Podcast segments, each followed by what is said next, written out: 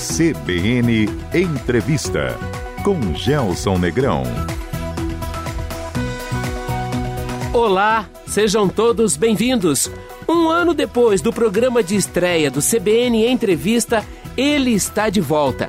Palestrante, mentor e ao lado do inseparável amigo Sandro Magaldi, autor de obras como Gestão do Amanhã, O Novo Código da Cultura e Estratégia Adaptativa. José Salib Neto não para e, com pandemia e tudo, está lançando o Algoritmo da Vitória lições dos melhores técnicos esportivos do mundo para você aplicar em seu time, sua carreira e sua vida. Salib, bem-vindo. Prazer tê-lo de novo aqui no CBN Entrevista. Gelson, estou me candidatando aí para prefeito aí, para Londrina, Maringá. Vai ser um prazer estar com vocês. privilégio é todo nosso, de sempre ouvi-lo. É, conhecimento não ocupa espaço e você compartilha muito conhecimento. Salib, pergunta básica para começar. Eu só quero inverter um pouco a lógica do raciocínio. Como José Salib Neto tem enfrentado e desafiado a pandemia? Cara, eu, eu tirando as, as viagens, que é o que eu mais gosto, né? O resto tá, tá produtivo. Eu sempre acho o, o lado do copo cheio, é, fortalecendo as relações aqui com a minha filha, que eu nunca passei tanto tempo com ela, é, tendo muito tempo para estudar, é, redesenhei o meu modelo de negócios para o digital, é, levamos a nossa, nossas imersões para o digital, ela continua é, sold out. E eu sinto falta aí de, de algumas coisas, né? De poder viajar mais. O resto eu estou muito produtivo aqui. O resto tá.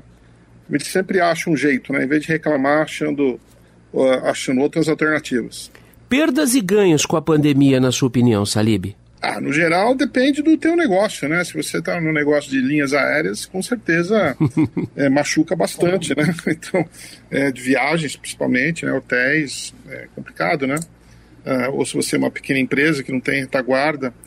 Por outro lado, né? É, surge muitas oportunidades da gente se reinventar. A gente está vendo aqui é, inúmeras opções da gente se comunicar, da gente criar coisas novas que não, é, que não existiam antes, né?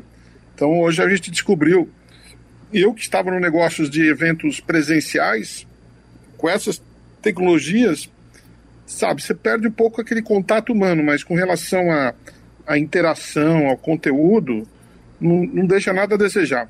Inclusive, é, no ponto de vista das imersões, fica até melhor, porque quando você usa a tecnologia, você não gasta muito tempo falando uh, de política, de futebol, né? aquelas meia hora, 40 minutos, você vai direto ao assunto, né? Então, tecnologia deixa a gente mais produtivo. Por exemplo, quem tinha que se deslocar do sul ou do norte, nordeste do país para ver o Salibão em São Paulo, agora pode fazê-lo online. Isso aproximou as pessoas e democratizou ainda mais o conteúdo, não, Salib? Com certeza, algumas indústrias ganharam, né? Acho que a educação ganhou bastante, né? De você poder fazer cursos e a gente vê, né, que a gente ainda estava com aquele vício de querer fazer tudo no presencial.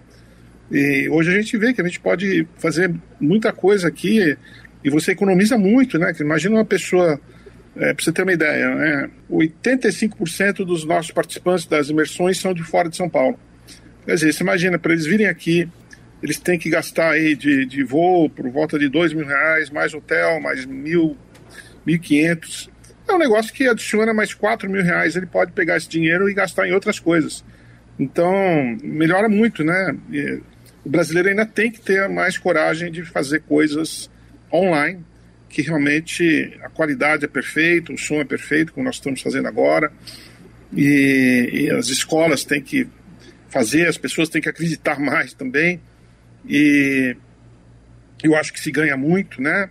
É, principalmente com aulas. Você está numa aula com 100 pessoas, aí tem gente na tua frente, gente que fala, aí você, você não pode pedir para o professor falar de novo o que ele falou, aqui você pode andar para trás. Então, é, eu vejo com, com muito bons olhares aí várias questões que aconteceram na pandemia. Qual é a pergunta ou a dúvida mais comum que você tem respondido é, em relação à pandemia nesse cross com o universo da gestão? Como é que é o novo normal? Certo. E eu digo que o novo normal é o velho normal mais rápido, entendeu? Perfeito. E, então tudo fica mais rápido, é, conexões, é, produtividade e as pessoas vão ter que se se adaptar, inclusive com novos negócios, né? novos modelos. Tem, inclusive, é, empresas que não faziam mais sentido né? É, com relação à nova economia. Mas, por algum, alguma razão, elas sobreviviam. Então, agora está forçando muita gente realmente a, a se reinventar, a achar novas opções e para poder estar tá competitivo né, no, no, mundo que nós vivemos. Salib, é, no livro O Novo Código da Cultura de 2018, que você escreveu junto com o Sandro Magaldi, tem uma provocação importante, muitas provocações, aliás, e uma delas é sobre a ruptura provocada pelo avanço tecnológico. Dois anos atrás, lá no livro, vocês citam que 40% dos negócios deixariam de existir em 10 anos. A pandemia a, acelerou esse esse processo? Ah, com certeza, né?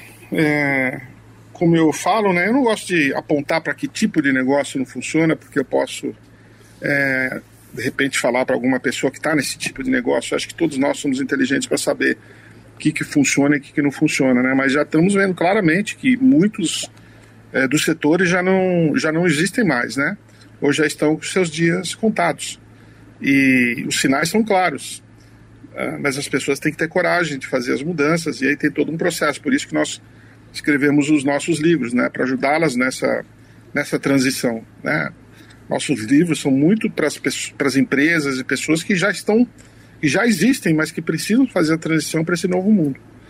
Então, é, novos negócios sempre é, velhos negócios acabam sendo mudados, mas agora nós temos a velocidade, né? Que as coisas acontecem com muito mais velocidade do que a gente via no passado.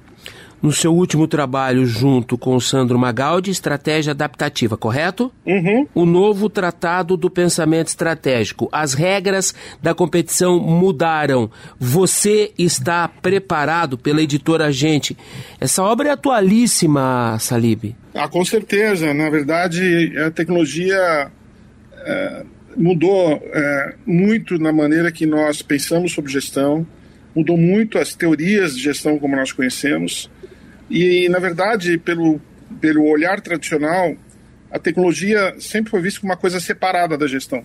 E agora nós vemos que tudo que acontece na tecnologia tem um impacto é, brutal uhum. na, na, na, na, gestão. E uma delas é a, é, é, é a estratégia, né? É a maneira de pensar em estratégia. É, no passado, você, você pensava em ter é, você criava negócios dentro de, dentro de algumas indústrias, né, onde teus concorrentes vinham daquela indústria específica, indústria, por exemplo, automotiva, indústria, indústria é, de mídia, é, de editorial, e a gente vê hoje, né, que os concorrentes dessas áreas eles vêm de todos os lugares, né? O concorrente da indústria automotiva ele vende um aplicativo chamado Uber. Uhum. É, o concorrente na área de mídia, né? Vem vem de todas as tecnologias que nós vemos aí, né? Quando se cria um novo, um novo app, por exemplo, o TikTok, é, é, o SBT já não concorre mais com a Globo, com a Bandeirantes. Ele concorre com o TikTok, que o, com os olhos do, do, do consumidor, né? Então, é, só que as teorias de estratégia escritas no passado é, não, não, não contemplavam esse tipo de coisa, né? Eles contemplavam que você competia com quem faz a mesma coisa que você faz. E que você tinha que ter foco 100% teu foco naquela coisa. E que você tinha que criar é, barreiras para que outras pessoas não entravam. E a gente vê que a tecnologia ela derrubou completamente essas barreiras. E uma nova maneira de pensar estratégia emergiu. E daí que surgiu o estratégia adaptativa. Isso significa também uma revisão em modelos de gestão e vou além, modelos de negócio, Salib? Completamente. Na verdade, é, nos últimos anos, as maiores inovações não têm sido assim tanto em novos produtos, né? Produtos que a gente não via, que nem conhecia mais.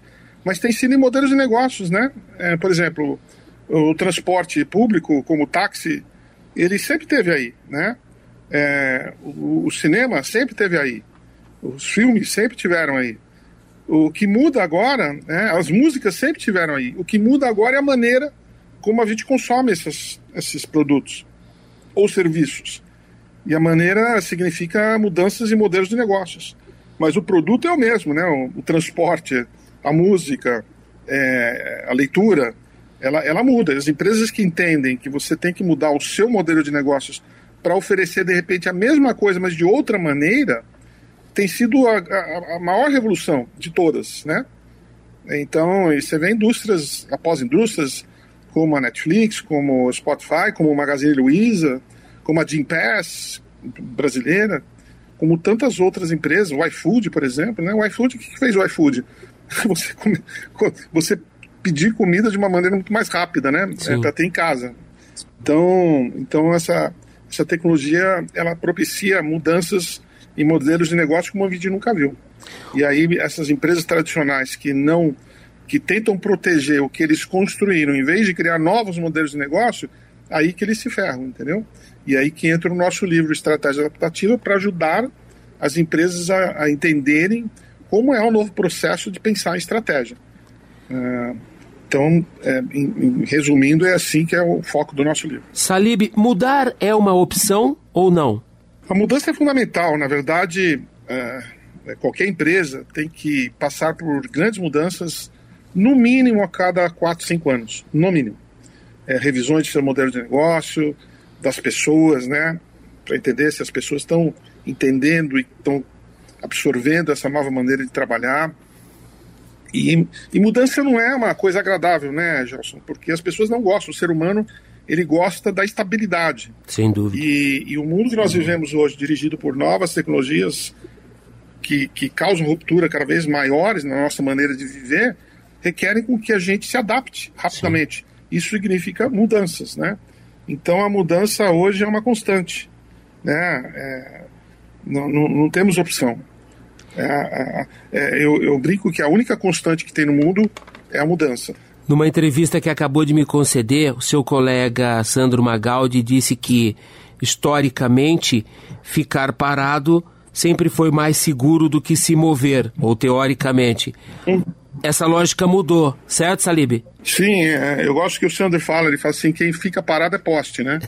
quem gosta de ficar parado é poste. Então a gente tem que se mexer, tem que ver, a gente tem visto aí é, o próprio SBT, né, aí do Paraná se mexendo bastante, para poder competir e não sobreviver, mas criar negócios maiores ainda, né? As pessoas às vezes acham que elas têm que reinventar a sua maneira de trabalhar para preservar o negócio. Na verdade, não. Você pode construir uma empresa muito maior. Olha o Magazine Luiza, né? Há cinco anos atrás eles valiam 200 milhões de reais, hoje eles valem 150 bilhões de reais. Porque mudaram completamente sua maneira de vender. Simples assim, mudaram a maneira de vender. Enquanto os seus concorrentes levam 40 minutos para vender um sofá, eles levam cinco quando você vai na loja, né? Então, isso aí é, uma, é um ganho de produtividade muito grande. Hoje, o, o tempo é fator é, grande, porque com a tecnologia que vem cada vez mais, é, o fator tempo conta muito, porque tudo é feito rapidamente, por segundos. Então, quanto, quanto mais segundos você ganha para o seu cliente, melhor ele vai te ver. Entendeu? Então, essa que é a grande, uma das grandes mudanças que nós estamos vendo. E por falar em quem não gosta de ficar parado, José Salib Neto e Adriana Sales Gomes já nos presentearam com mais uma obra, O Algoritmo da Vitória. Aliás, esse é o novo trabalho do José Salib Neto e o que o trouxe para essa entrevista. Perdão, Salib, eu fugi um pouco da pauta porque não poderia perder a oportunidade de ouvi-lo sobre o contexto geral do que a gente está vivendo. O nosso programa CBN Entrevista está completando um ano e você foi o nosso primeiro entrevistado em setembro do ano passado. Fala pra gente do algoritmo da vitória, Salib. Bom, primeiro, parabenizar vocês aí, vocês fazem um trabalho espetacular. Você é um cara incrível, cara. Olha, juro por Deus, não conheci um jornalista tão dinâmico, tão adaptável. É, você pode dar uma palestra sobre mudança, né? Você muda. Estou à sua disposição, tá? você, você, muda em segundos. Sei que né, logo, logo eu vou ter que te, te entrevistar. É impressionante a sua capacidade Imagina. Bondade de adaptação, de mudança, né? Rap rapidamente. Então, bom, O Algoritmo da Vitória é um livro é, completamente, é, completamente é, diferente de tudo que que nós estamos fazendo e tudo que você está vendo, né? Porque eu e o Sandro Magaldi dedicamos aí os últimos anos das nossas vidas para desvendar a nova maneira de, de gerir empresas e pessoas é, dentro desse mundo dirigido pela tecnologia. E aí nós produzimos, escrevemos três livros fantásticos, o Gestão da Manhã, o Novo Código da Cultura e agora Estratégia Adaptativa, que completa o que nós chamamos a tríade, a tríade da gestão exponencial. O Algoritmo da Vitória é um trabalho é, pessoal meu, é um trabalho que começou há muitos anos atrás, eu fui tenista de alta performance, né? Através do tênis, eu só estou falando com você agora por causa do tênis. O tênis é que me conseguiu dar, eu fazer com que eu ganhasse uma bolsa de estudos para estudar nos Estados Unidos. Eu nunca conseguiria ter feito isso sem, sem a ajuda do tênis. Eu fui um dos melhores tenistas do Brasil na época. E, e eu sempre fui apaixonado pelos grandes técnicos, né? As pessoas que realmente fazem aqueles atletas e equipes é, terem uma, uma, uma, performance muito além do seu concorrente. Isso me levou é, a estudar, a anotar durante décadas. E até que há cinco anos atrás eu dei um basta, falei, vou escrever sobre esses caras. Né? Nunca, nunca ninguém no mundo tinha conseguido é, pegar o que unia, né? Os fatores diferenciais é, que, que uniam esses grandes coaches, né? homens e mulheres, que ganharam é, títulos e inúmeros títulos uhum. é, de várias categorias, né? Então nós fizemos esse estudo e que gerou essa obra muito legal chamado Algoritmo da Vitória, que nada mais é do que um livro de liderança de alta performance, né? Uhum. Porque esses grandes treinadores, coaches, né? Que eles fazem? Eles tiram o melhor do seu time, né? Esse é o papel do líder, né? Tirar o melhor do seu time e das suas pessoas. É, é tirar toda a capacidade produtiva e como é que você faz isso? Através de, é, de, de, de métodos de liderança, de gestão, para você fazer com que as equipes floresçam, né? pessoas floresçam. Então é fantástico, né? Na verdade é um livro sobre liderança de alta performance, tendo o esporte como exemplo. É, porque se você pegar as, as etapas do algoritmo que nós é, descobrimos, uhum. você vai ver que são aplicáveis em qualquer empresa, né? Qualquer organização, não só empresa, mas em escritórios de advocacia, empresas sem fins lucrativos, governos, né? Tudo isso vale, porque alta performance é alta performance. Né? Você fazer com que as pessoas e organizações é, sejam cada vez mais produtivas. Né? Então a gente conseguiu é, identificar, através de estudos inúmeros, né? nós tivemos aí uma equipe de jornalistas que passaram cinco anos é, debulhando aí os, os os maiores livros de, de, de, de técnicos de toda a história, né? É, inúmeras viagens minhas para o exterior. Então, é um projeto pessoal que eu estou muito feliz de ter realizado, né? E, e eu tenho sentido que uh, as pessoas têm é, gostado demais. Inicialmente, quem se identificou rapidamente com o livro foram os atletas, né? Os, uhum. uh, os esportistas, né? Tanto que a turma do vôlei caiu matando em cima de mim aqui, logicamente pelo vôlei ser um esporte mais melhor organizado aqui no Brasil, a turma lá entendia, entendeu claramente é, o que, que eu quis falar, né? Tanto que eu fiz inúmeras lives com é, inúmeros medalhistas é, de ouro, né, do vôlei, e foi muito legal. E outros esportes estão vindo atrás cada vez mais. Mas, logicamente, agora as pessoas de, de negócios ou de organizações estão entendendo que eu usei a linguagem do esporte para mostrar como funciona essa liderança, né? Como funciona a, o, esse líder que consegue tirar o melhor das suas equipes, o melhor das pessoas, entendeu? Quais, quais as metodologias que eles usam, quais as teorias, né? Quais os fatores motivacionais que eles conseguem fazer isso. E são bem diferenciados, né? Isso que difere aí um, um grande técnico de um técnico modesto. Ô Salib, sem que seja um spoiler, porque o meu exemplar acabou de chegar e eu confesso, ainda não iniciei a leitura, qual é o segredo por trás do êxito é, desses, desses é, técnicos, desses profissionais e a sua enorme capacidade de engajar e de motivar seus atletas e levá-los a um nível de rendimento e performance que a maioria não consegue tirar? Olha, o brasileiro adora, né? Mas qual é aquela única coisa E o brasileiro tem que começar a entender, né? Porque eu recebo muitas essas perguntas. Tem gente que é mais generosa e fala assim: quais as duas mais importantes? Eu falo, sabe, cara, a gente tem que, ter, tem que parar de com essa coisa, né? Que nem, é que nem falar qual a parte do seu corpo que é mais importante: sua cabeça, coração, fígado, né? Não, você tem várias coisas aí. É o conjunto podem, da obra, né? Pode, é o conjunto da obra, né? E no fundo, o que esses técnicos fazem foi exatamente isso que nós descobrimos. Levamos cinco anos para descobrir e a gente entregou dentro do algoritmo. Então nós temos aí dentro do que nós chamamos das etapas do algoritmo, né? Porque, na verdade, você não tem um manual. Siga esse manual e você vai ser bem sucedido, entendeu?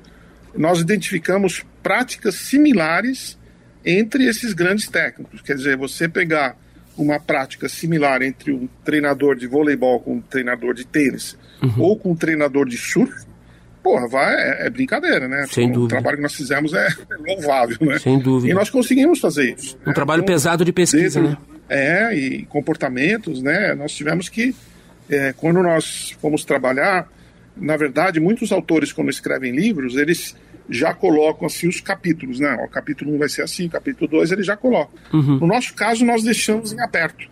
A gente começou a pesquisar sem, sem um viés, sem um julgamento é, eu começava a conversar com os técnicos sem, é, é sem dirigi-los para qualquer coisa. Só que a partir do momento que a gente foi fazendo isso, a gente começou a ver que existiam inúmeras semelhanças entre os pensamentos desses caras, né? E que era incrível, não era dois caras, era de repente cinco, seis caras falando sobre a mesma coisa, entendeu?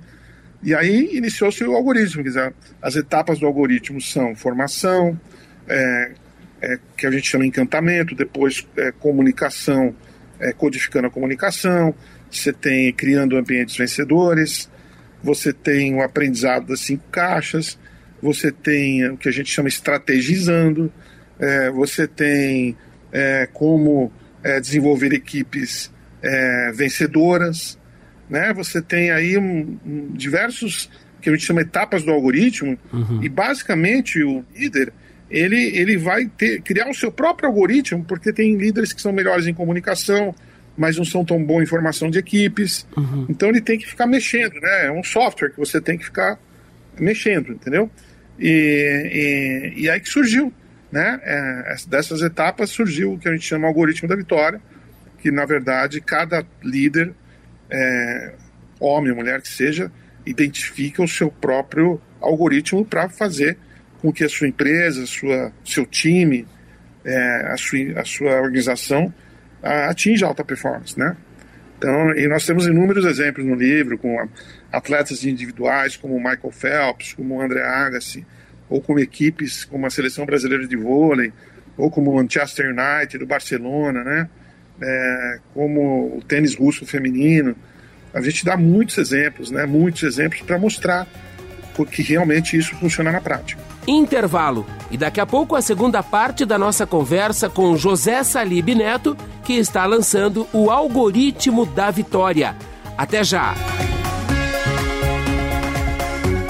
CBN Entrevista com Gelson Negrão.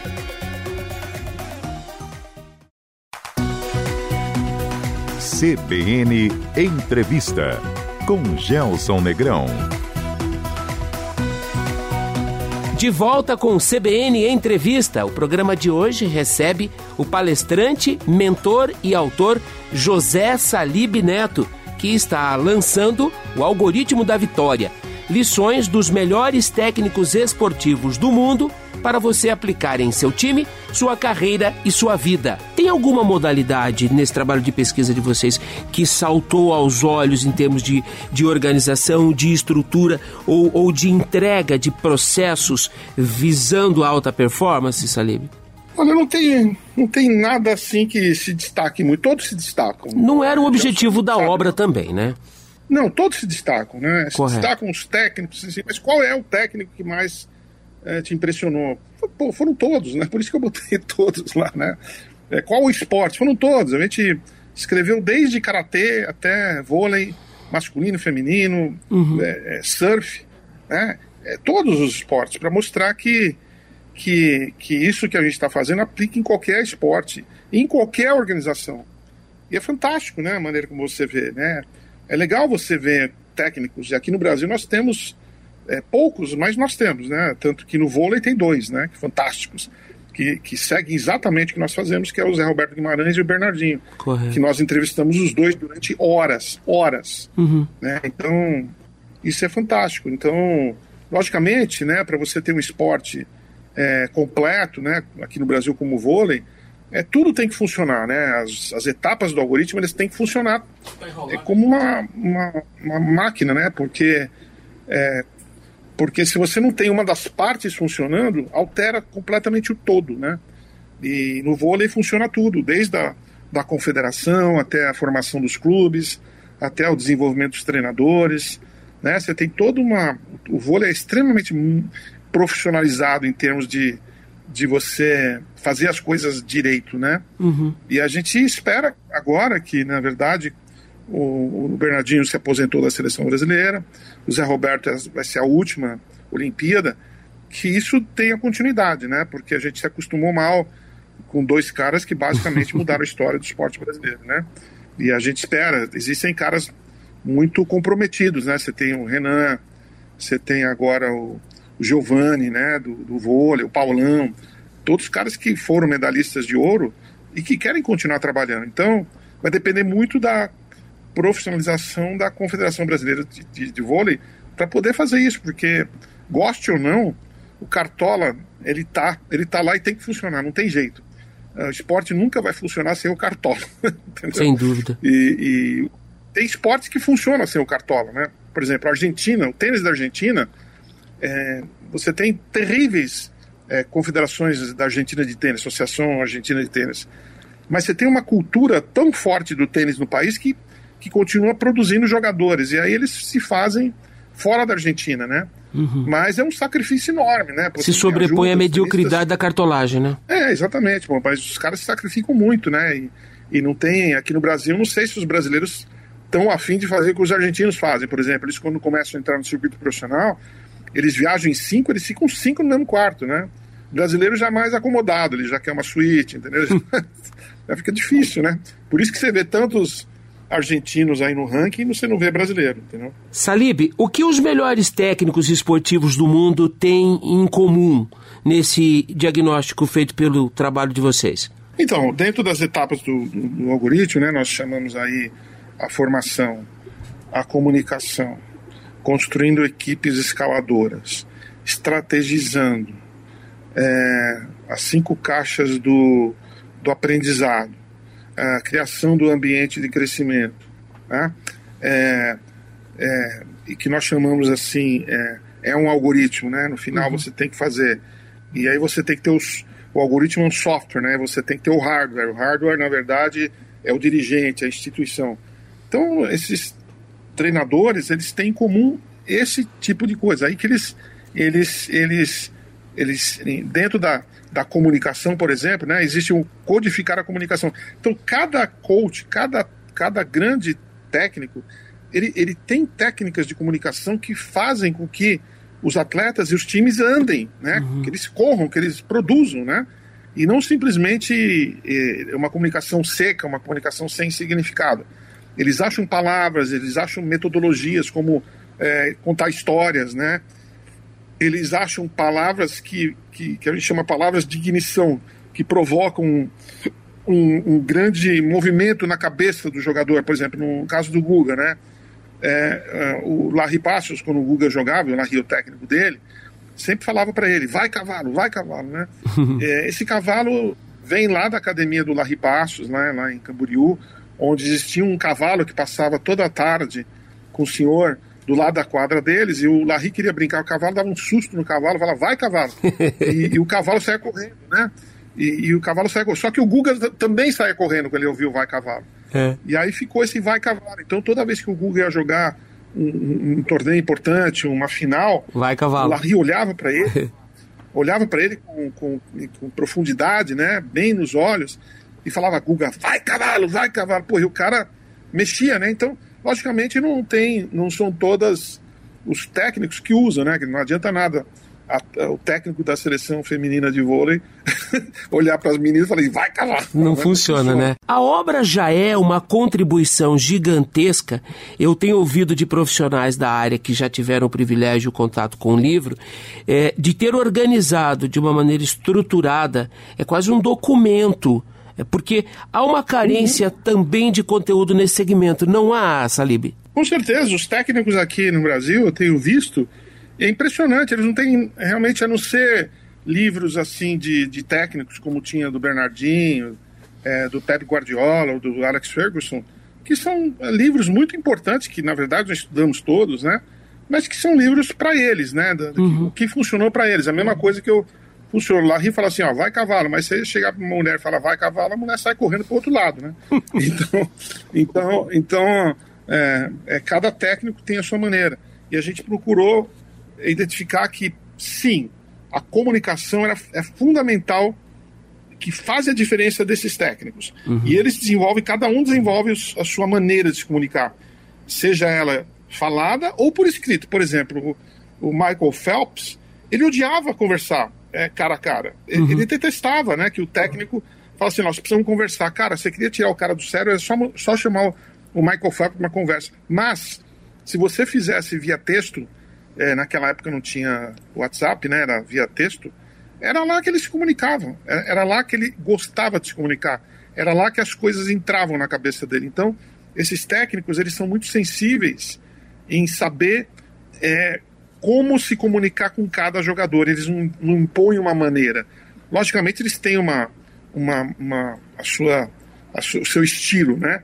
mas eles são sensíveis à, à maneira de se comunicar. Por exemplo, quando o Pep Guardiola era técnico do Bayern, ele tinha no seu time o Philippe Lam e o Ribéry, aquele francês, né? E o Philippe Lam é um cara graduado, já foi para a faculdade, pô, lê livros, né, de filosofia.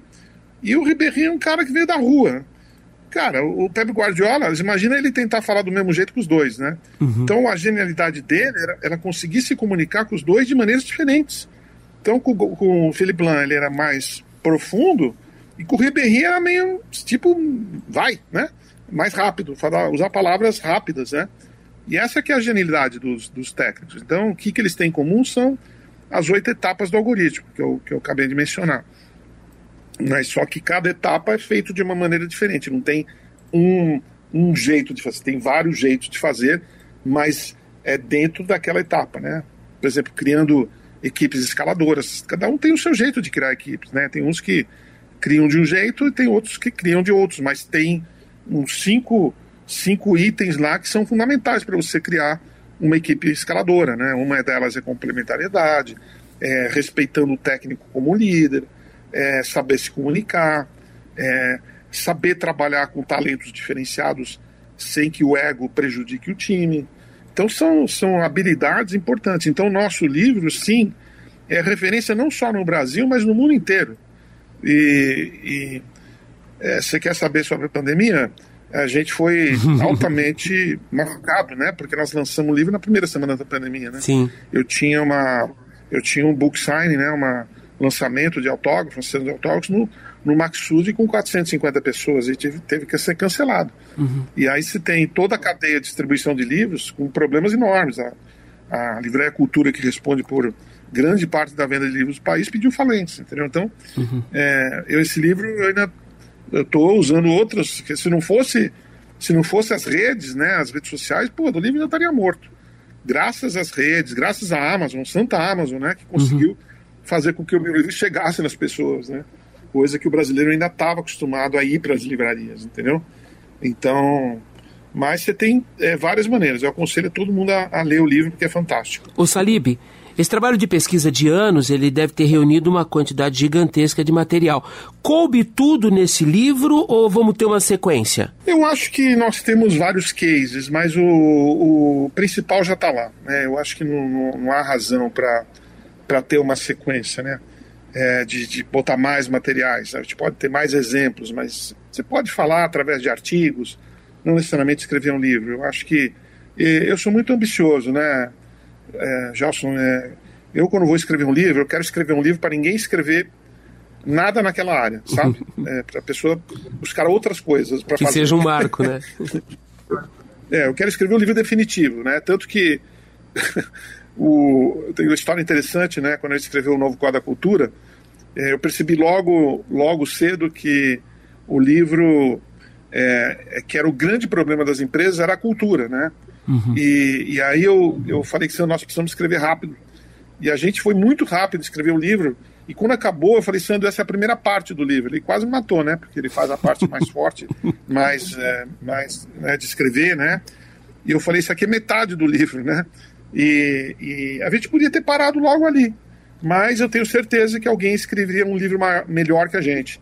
Então a gente saiu na frente, publicou a primeira parte do livro e a gente imediatamente já começou a trabalhar na segunda parte mais completa para que nunca mais ninguém se metesse na nossa área de cultura.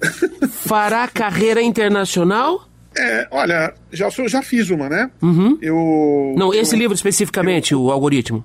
É, pois é.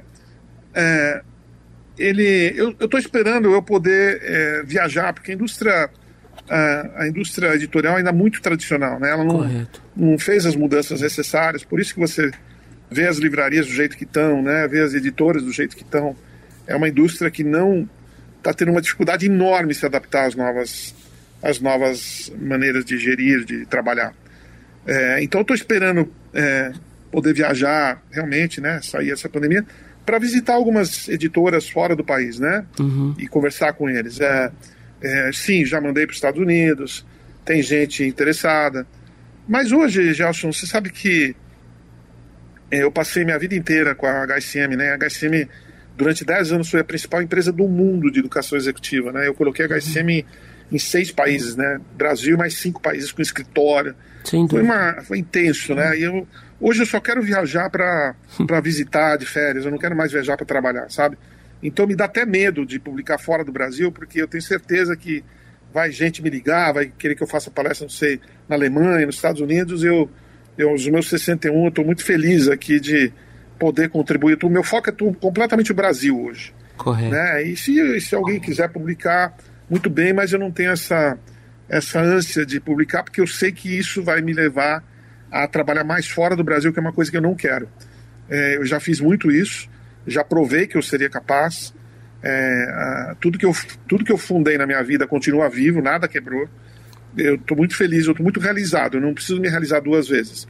Eu, o que eu gosto de fazer é viajar de férias, é, aproveitar com a minha esposa, né, com a minha filha. É, mas se os livros forem é, internacionalmente, bacana. Mas eu, se eu insistisse, com certeza eu colocaria todos eles em muitos países. Mas eu estou numa pegada mais de Brasil, fazer a diferença aqui dentro poder curtir um pouco mais minha vida, entendeu?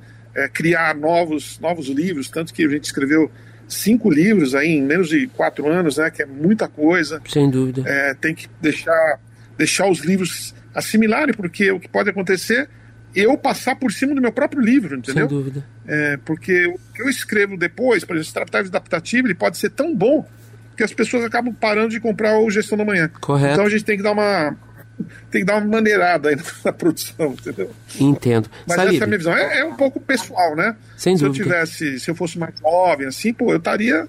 Pô, estaria com esse livro debaixo do braço e publicando tudo quanto é país hoje. Para fechar esse capítulo em torno da obra, do que é feita a vitória, é, José Salib Neto? Pois é, a gente no, no livro, Gelson, a gente fala. É, a gente começa o livro com o fatídico 7 a 1, né? Uhum. Que foi o que motivou mesmo a gente escrever esse livro. A gente já tinha, eu, eu, eu, eu já tinha, né? A Adriana, ela entrou depois com suas habilidades jornalísticas, né? E de escrita muito bem, por sinal. É, mas aquele 7 a 1 me tirou do sério, sabe? Tirou muita gente do sério. Tirou muita gente, mas mas o que, que me tirou? Aquele 7 a 1 eles, eles é muito mais do que um número, é muito mais do que sete gols, né? Aqueles 7 a 1 falam muitas coisas, né? E, e, a gente via na época que, pô, o Filipão foi chamado às pressas, né? Porque nenhum outro técnico não estava conseguindo levar a seleção. A gente tinha um time talentoso, né? E colocamos o Filipão, não, não demos chance dele falar não. Mas só que ele estava numa outra fase da vida, ele já não estava querendo com aquela, aquela fase de querer aprender mais, né? E a gente basicamente foi comido pelo aprendizado, né? A, as técnicas de gestão esportiva, né, de, de, de, de técnicos, né, é, que eles usaram foi infinitamente mais desenvolvidas que as nossas, né? O Brasil, o Brasil inteiro, não só o Filipão parou no tempo, e eu respeito muito ele, eu sou palmeirense, né? Gostei, gosto dele muito, ele fez muito pelo Palmeiras e pelo futebol brasileiro, pela seleção brasileira, mas ele parou. E as pessoas às vezes param porque estão de saco cheio, entendeu? assim, mas o esporte, né, em qualquer área, se você para baseado no sucesso que você teve no passado, você é comido rapidamente. Uhum. A gente tem que andar o tempo todo. Mesmo você como como entrevistador, como jornalista, cara, você tem que estar em cima da bola o tempo todo, senão senão você vai ser engolido pelo tema. Quer dizer, pô, você tem que falar comigo aqui, eu estou falando tecnologia, cara. Se você não está em cima da bola, pô, você vai soltar uma pergunta aí que não faz sentido para ninguém, entendeu? Então, o que aconteceu foi que o Filipão simplesmente é, não se atualizou e nós fomos comidos pelos alemães com, uma, com técnicas novas, com, com mais inteligência, né? E a gente ainda voltado no tal do futebol arte, né?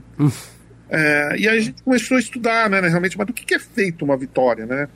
E a gente viu, né, a gente viu na, através da mitologia grega, que a vitória, né, foi buscar lá na mitologia grega, mas o que, que é vitória em grego, né? E descobrimos que chama-se Nike, que é a deusa Nike, né? Uhum. Como a roupa Nike, o tênis. E a Nike é a deusa da vitória. Só que ela, ela, se você vê na mitologia, você vê que a Nike, ela está na mão da Atena, que é a deusa das habilidades, do conhecimento, das estratégias, entendeu?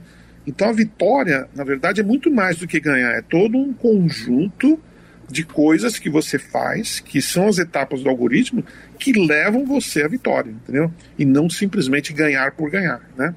É, então foi basicamente esse. E os, e os ingredientes da vitória são esses, né? Então, é, por exemplo, é, a gente se associa a vitória a talento. A gente, a gente, na nossa pesquisa, nós vimos que talento é uma parte da história, mas que não é a história inteira. Não adianta Sim. nada você, você, ter, você ser um atleta é, talentoso ou talentosa se você não tem capacidade de aprender, se você não tem capacidade de superar obstáculos, se você não tem resistência mental à pressão, né?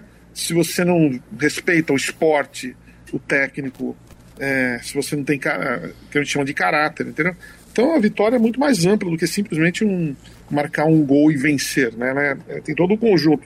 E mas aqui no Brasil, infelizmente, a gente ainda é concentrado na Nike, entendeu? É, temos que ganhar, temos que ganhar, entendeu? E esse temos que ganhar não é bem assim na linguagem desses grandes treinadores, né? Eles são muito mais focados é, nos processos do que na vitória em si.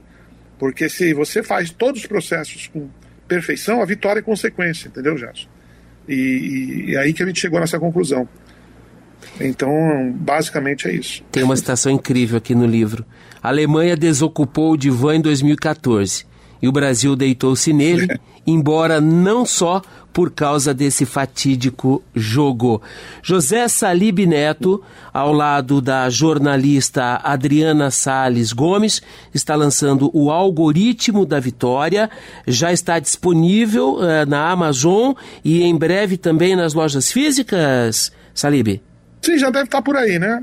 As, as físicas eu tenho andado pelos aeroportos aí, as físicas ainda estão com dificuldade de comprar títulos novos, entendeu? Uhum. Eles estão meio que vendendo, tentando vender o estoque, né? É uma indústria muito complicada, Gelson, que, que eles vão precisar se reinventar rapidamente, entender que eles não estão no negócio de livraria, e sim de conhecimento, entendeu? E, e, a gente aqui como autor, né, que você imagina, pô, passei cinco anos da minha vida é, me dedicado a um trabalho e chega na hora do vamos ver, pô, tem, tem a cadeia complicada, destruída é, na minha frente, entendeu? então, então, graças a iniciativas como essa, do seu programa, as redes, é que eu tenho me defendido, né? Porque se eu fosse depender do, do tradicional, esse livro não estava nem em lugar nenhum. Salib, muito obrigado. Foi um privilégio enorme tê-lo conosco mais uma vez. Vida longa e próspera, tá? Gelson, nos vemos uh, semanalmente. Semana que vem estou aguardando de novo. Meu candidato. Obrigado, Salib. Até a próxima. Eu vou te, dar, vou te dar uma folga agora até o próximo livro, tá bom? Pô, mas, uh, Gelson, pô, foram cinco em cinco e três anos e meio. Calma, pô, me dá uma trégua aí. Te tá? dou um tempo, muita- te dou um já tempo. Tem muita coisa para falar. As minhas entrevistas estão no mesmo ritmo dos seus livros, viu, Salib? É verdade. Obrigado, querido. Foi um prazer. abraço, amigo. Olha aí. Grande abraço aí à turma de Londrina. Uma turma muito bacana aí. Eu, eu adoro vocês aí, a Paraná, essa região do Paraná também. E contem comigo. Estou nas, nas redes sociais, tem meu site jsalib.com.br.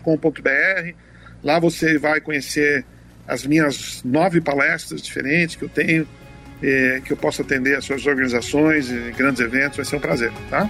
O CBN Entrevista fica por aqui. Perdeu o programa de hoje? Você vai encontrá-lo em cbnlondrina.com.br na aba Projetos Especiais. O nosso papo com José Salib Neto também vai virar podcast na plataforma Spotify. Grande fim de semana para todo mundo. Até sábado. Tchau. CBN Entrevista com Gelson Negrão.